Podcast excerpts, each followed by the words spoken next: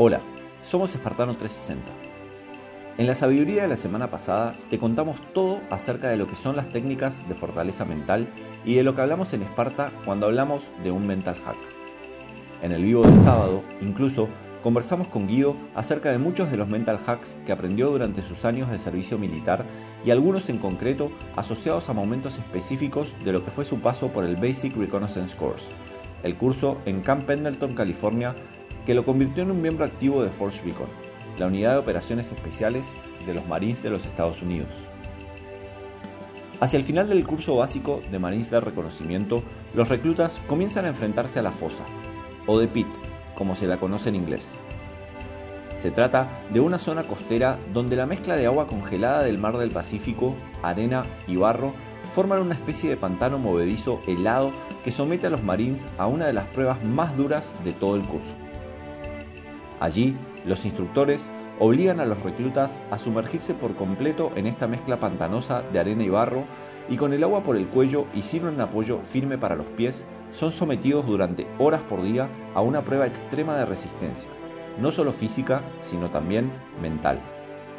El objetivo, como muchas de las pruebas que se realizan en este tipo de cursos, es separar a los débiles de los fuertes y encontrar a aquellas personas que, incluso bajo las circunstancias más extremas, son capaces de mantener la calma y resistir las inclemencias de un contexto durísimo sin abandonar. La lección que los instructores buscan impartir a los Marines a través de este ejercicio es la de aprender a reírse de la adversidad, entendiendo que solo cuando le perdemos el respeto a las situaciones difíciles y adversas es que podemos forzar a nuestra mente a tolerarlas. Durante los ejercicios en la fosa, Guido y el resto de sus compañeros de clase se enfrentaron a solo dos opciones, aguantar o renunciar. Pensar en la posibilidad de aguantar durante horas hundido hasta el cuello en un pantano de agua helada al borde de la hipotermia, con una mente llena de pensamientos negativos, dudas, quejas y miedos, resulta prácticamente imposible.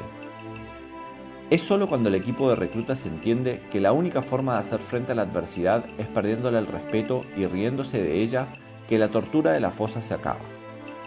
En el caso de la clase de Guido, cuando finalmente entendieron esto, no solo comenzaron a reírse, sino que además se pusieron a cantar. Aprender a reírte de la adversidad no significa esquivar los problemas o restarles importancia. Si hay algo que en Esparta nunca te vamos a recomendar es que evites los obstáculos.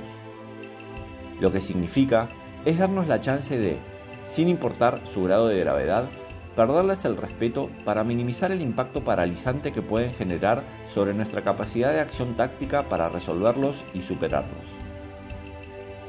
A través de la sabiduría de esta semana, te queremos invitar a que lo pruebes. Cuando sientas que la cosa se pone difícil, en vez de frustrarte, en vez de poner cara de miedo y en vez de apachurrarte con la cola entre las patas como un perrito mojado, saca pecho, plantate, mira tu problema a los ojos y deja que en tu rostro se dibuje una sonrisa.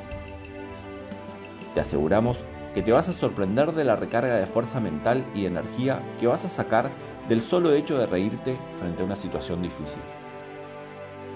Si querés mejorar la forma en que tu mente procesa los momentos difíciles, aprende a reírte de la adversidad. Si te perdiste el vivo con Guido, la charla completa quedó guardada en nuestra cuenta de Instagram. El video lo podés ver completo en arroba espartano360arg. Te recomendamos que no dejes de escucharlo. Nos vemos la próxima.